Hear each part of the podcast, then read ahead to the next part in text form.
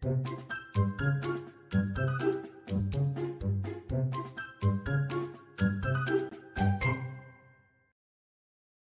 知道我们现在除了 Podcast 还有 YouTube 频道吗？订阅我们的 YouTube 频道，我们不定时会更新最新的资讯哦。Hello，大家好，欢迎收听《给个说法》，我是德意法律事务所的林小编。今天我们的话题比较特别，是律师教你写契约。那在我们开始之前呢，先让我来介绍一下今天的来宾，有我们的刘律师，Hello，大家好，我是刘律师。还有我们的周律师。Hello，大家好，我是周律师。那今天的主讲完全交给两位了，因为我知道两位对契约这个部分，你们准备了很多的内容。到底什么是契约呢？今天来帮我们的观众做一个小小的科普好了。嗯，呃，我呃，先这是我一个习惯，就是在我们正式开始前，先大家先帮我思考一个问题，在你们心目中契约到底是什么东西，或者说契约对你到底有没有影响？嗯，那我们的习惯是，我不习惯从法律上开始，我习习惯从一些生活简单的例子来说，什么叫契约？嗯，虽然契约好像感觉很正式，它其实不尽然正式或者不正式的区分，它就是一个基本上人类生活每天都有可能比全全世界钞票还多的契约诞生的一个东西。其实契约其实就是一个我能不能要求你做某件事的东西而已，就这样而已。其实没有这么复杂，撇除法律的概念上来说，并没有这么复杂哦。所以变成契约的核心概念，其实就是两个人，不能一个人了，一定要两个人说好要说好对方要帮我做什么事情，或者对方可以要求我做什么事情的一个东西，一个抽象的概念。那其实每个人都会做，每个人每天早上可能第一件事就是跟某个人缔结契约。比如说，你今天看到你妈说：“妈，帮我煮早餐。”那这样子就是一个契约，就可以基于这样的契约跟你妈妈说：“妈，帮我煮早餐。”那你妈妈要不要履行她的契约？那就是另外一件事啦。那就是第二个，走出门外也有可能缔结一个契约，因为你要走进便利商店买咖啡、买饮料、付钱，那个也是一个契约。所以会变成所谓的契约，其实真的撇除法律，先不要深入法律这么复杂、难以理解的东西，其实就是两两个人互负一个债权债务关系。那这个债权债务其实也没有这么复杂，其实就是在特定的情况下，我们一个法律上或者是一个正当的基础去要求别人做某件事。但进入法律上，这个东西就会变成有更多的限制。那最基础就是这样的概念，就是早上起来想要叫叫别人帮我倒杯水，那这样就是一个契约，因为我可以叫你你说好要帮我倒杯水，那你就负责帮我倒水的义务。那这个就是一个契约。简单来说，就像我们平常买早餐，我走进一家早餐店，跟老板说：“老板，我要一杯大冰奶。”老板就说：“好，你的大冰奶二十五块。”所以我一手交钱，他一手交货，我们两个之间其实就形成了一个买卖契约。对，那我们开玩笑说，其实大冰奶这个例子可以衍生出很多奇怪的例子。那我们都会说大冰奶会通便，那这样的通便效果会延伸到我们待会会讲的另外一个话题，就是所谓的物质瑕疵。嗯，那会通便的大冰奶到底是不是物质瑕疵？待会我们再一起跟你跟各位听众朋友分析。那接着再进入说契约第二个比较核几个三个核心的概念，其实就是法律上的，就是要一定要有人嘛，想当然尔当然一定要有人，两个人，然后跟一个标的，跟契约标的。什么是契约标的呢？那你进入买早餐店说我要有个三明治，那这个三明治就是契约的标的。嗯那第三个意思，呃，第三个要件就是所谓的意思表示哦，其实也没有那么复杂，就是基于你的自由意志，没有拿枪，你也不是脑袋坏掉的情况下说出任何想要做什么事情的话，就是这个意思表示。那意思表示在法律上就分了两种，一种叫民事或漠视。民事就是我想要叫你干嘛，这个你清楚知道我要叫你干嘛，那个就是明示。那漠视可能是我做了一些呃行为，让你觉得我要问你干嘛。那这个时候，跟观众朋友可以提思考一下，就是有时候其实就漠视其实有点法律上争议的，因为是它很难辨别嘛。那我时常以前在分享这个情况的时候，我会跟台下的人说，就想漠视其实有点像晕船，你就以为女生其实有喜欢你，其实没有，又有，所以这个时候到底有没有这个法律上时常会发生争议哦。所这个到底有没有啊？呃，要看女生吧。所以你的意思就是说，他好像对我释放出了恋爱的感觉。要跟你缔结男女朋友契约，但是又好像没有。啊，不闹了，就是末世其实最简单的例子就是我今天走进便利商店，嗯哼，买了一瓶红茶，嗯哼，但是我没有跟他跟店员说我要买红茶这件事情，我直接掏出钱来说，帮我结账，那就是就是末世契约，就是我要取呃这个就是末世意思表示，我以我的行为让店员了解说我要取得这瓶红茶的所有权。嗯，对，就是最简单的例子，撇除刚刚那个很闹的晕船的那个例子，所以其实简单说，我今天从头到尾我一言不发，我就走进便利商店，拿了一罐红茶到柜台，我要结账。但我没有说我要这瓶红茶，但店员知道就是我手上放在柜台的这瓶红茶，没错，所以这就是一个漠视的意思表示。所以其实跟听众朋友大概说一下，意思表示是什么，就是告诉他对方你要什么，或是透过行为告诉对方你要什么。就没错。嗯那当然就是在进入法律生成契约，在法律上有很多限制哦。第一种限制就是所谓的违反强制或禁止规定，其实也没这么复杂，就是一些法律上不能做的事情。比如说最直观例就是刑法。嗯举个例子，就是今天假设你真的看你隔壁的人，隔壁同事很不开心，然后跟你左手边的同事说，右手边的同事烦死了，看到他就烦，不想再看到他，你我给你一千万，你帮我弄掉他。然后这这个时候这个契约好像就是啊，套用那回刚刚一开始讲的概念，就是说，对啊，我可以同时同事收了我一千万，要答应我要把我弄掉隔壁的同右手边的同事，那这样子是一个契约嘛？但是这样子的一个契约在法律上不允许哦，因为我们不能做杀人的行为，所以这个法在这个契约这个劳动呃上委任嘛，这个契约在法律上是完全没有效力的。所以变所谓的禁止规或强制规定，最直观的反应就是所谓的刑法。所以你也不可能叫别人去偷东西、抢东西，那绝对是不可以的。那第二个是所谓的被于善良风俗，善良风俗是一个很抽象、很抽象的概念哦，它会也会因地制宜哦。这个我最喜欢举的例子就是呃性交易，因为有些国家性交易是合法的，那比如说荷兰，那我们的性交易虽然有成立性交专区的规定，但是我们始终没有去正视它。那这样的情况下，所谓善良风俗就不是用法律单纯来规定，而是一般蒙人俗呃民俗风情嘛。就是假设我今天在台湾举行性交易，跟随便一个路上女生说我要跟你性交易，那这样子可能会违背台湾的善良风俗，因为在台湾的人俗风情之下，性交易是呃会被道德谴责的，所以这样子就有可能违背善良风俗。那这样子的情况下，玩到荷兰，你走进红灯区，付钱，就是刚刚那个莫斯掏了钱，然后就跟女生进去了。那这样这样，在他的红灯区的管制之下，这个性交易契约是合法的。所以其实善良风俗虽然很抽象，其实就是一个简单来说，就是一个社会的价值观到底是认为什么是对，你做什么事情会不会被道德谴责而已。嗯，那我好奇提一个，如果我说我现在付一千块，然后请刘律师去裸奔，这算可以吗？裸奔我你愿意吗？这不是愿不愿意的问题吧？这个应该是社会大众能不能接受有人在路上裸奔呢？所以这其实以台湾来说，应该是没有办法这应该是没办法接受的，你应该会进警局，对，然后周律师就要去保你，啊，所以这个契约就是不行，有点可惜，有点想试试看。啊，你也不会答应啊，没事。第呃第三个其实就是比较死板，就是有些契约是规定要式跟不要式的哦、那其实大部分绝大部分的契约都是不要式的，就像口呃就像刚刚说的，走进便利商店，你也不会为了一瓶红茶或一杯咖啡就跟店员签书面的契约，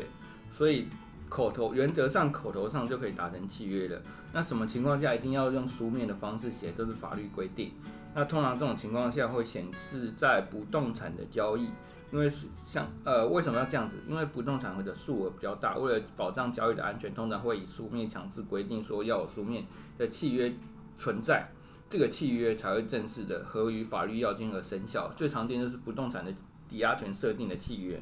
那这个是一定要是要要书面存在的。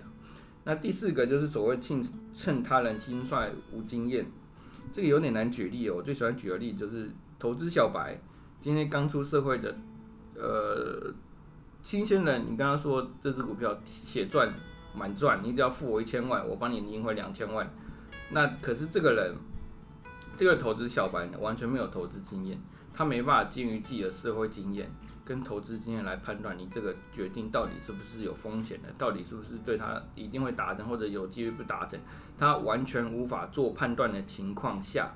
那这样呃就跟你签订契约，这样子就会变落入呃民法七十四条的趁他人欺踹无经验的情况下，这样的契约就会得撤销。所以呃，劝诫听众朋友不要乱去骗一些无知的人，这样的契约是有问题的。那第三个就是所谓的通谋虚伪，就是两个人根本没有要签合约的意思，就是说，就是两个互骗，要骗第三个人。所以如果呃两个人其实都没有想要成立这个契约的意思，那那法律就说好，那你就不要，这嗯本来就是不要这个存在这样的契约。好，那当然就是重要的是还有呃，比如说我们说十八岁成年嘛，对不对？哦，民法已经修了，修了嗯哦，说我们十八岁就是个成年人，所以十八岁以上我们就可以为自己的行为负责。那如果是十八岁以下呢？呃，十八岁以下的话是要你的这个所谓的法定代理人或是你的监护人啊同意啊事前同意那我或者事后那承认。我可以给我哦十五岁的小孩子买 i 叫他自己去买 iPhone 十五吗？嗯，因为这个东西像是他日常生活用不到的啦，所以如果他要去买的话，那店员可能会问他说：“诶，那你你成年了吗？啊，如果没有成年，说啊你的父母爸妈有来吗？对啊，有没有人可以帮你帮我代理你？确定他们真的也要买？对啊，不然他们不如果卖给这样的一个小朋友未满十八岁的小朋友的话，哦，可能他爸妈说：“哎、我们不买了。我要退货，对啊退钱，”那那那个店员不是很麻烦？就是哦，好吧，那如果依法，那可能就变成真的只能退钱了。好，对，那其实契约刚刚讲了那么多，就是说给大家一个观念，就是怎么样要来就是成为一个合法的契约。那契约当然在呃民法上有规定哦，就是二十几个啊，包括刚刚说的买卖啊，或者我们之前有讲过的租赁嗯哦，租房子这件事情。那还有比如说呃合伙哦，大家可能很常跟人家合伙哦，或是借贷，我、跟人家借东西，然后赠与，我、把我的东西哦送给别人，哦，这些其实都蛮常见的，这是民法上有规定的契约。那可能有一些契约就是没有在民法上规定，但是我们只要基于哦刚刚说的这些原则，我们不要缔结一些非法的，不要缔结一些违反善良风俗的契约，嗯。哦，这个就其实就是可以成立的。嗯，那我觉得大家最重要的在契约当中就是要呃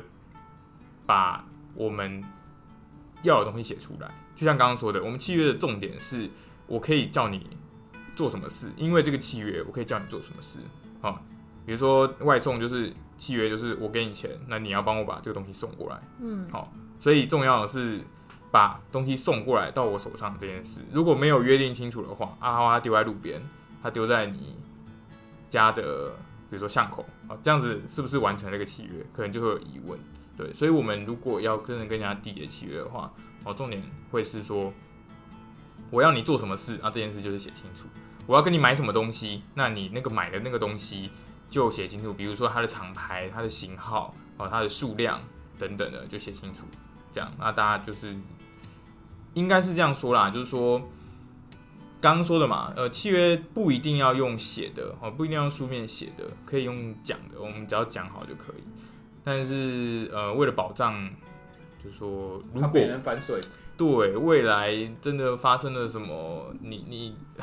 百口莫辩嘛，就是说没错，我们有讲好啊，有哪哪里有讲好，对不对？所以刚刚说的写的，当然包括比如说赖上面的沟通，哦，赖上面沟通大家都合意，都讲好了，哦，或者是最正式就是书面文件，然后双方来做签名，哦，嗯。这样签订之后就是讲好了，哦，这很重要，对，所以只要把我们要买什么东西，要卖什么东西，我们要你帮我做什么事情，啊，我怎么给你钱，哦，或者我怎么帮你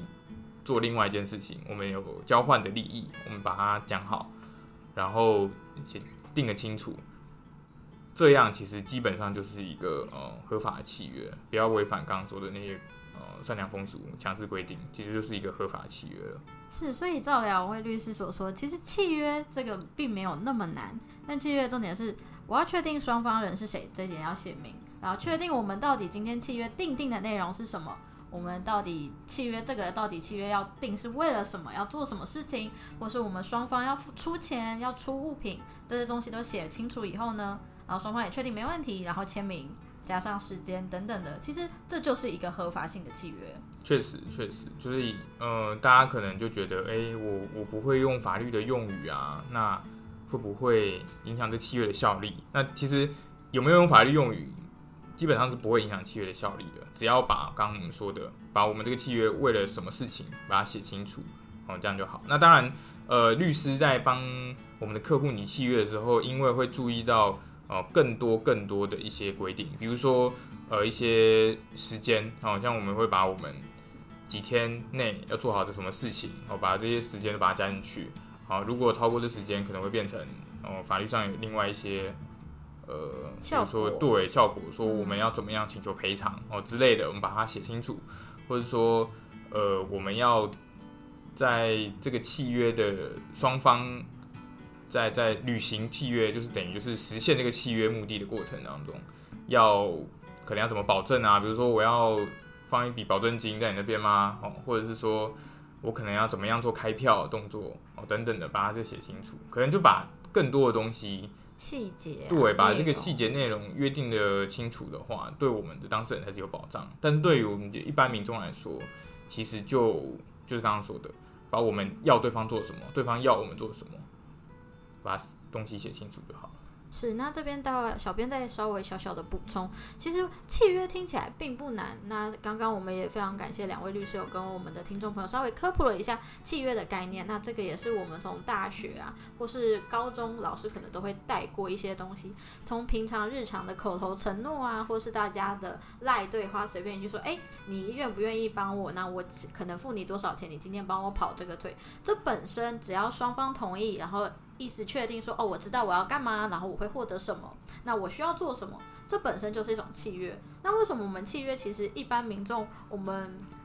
会觉得说写契约很难的，是因为你可能想到很多的条件，很多你可能需要注重的细节。但是如果让一般民众来写的话，为什么这个要请律师写？因为就像刚刚周律师前面有补充，其实契约有很多限制。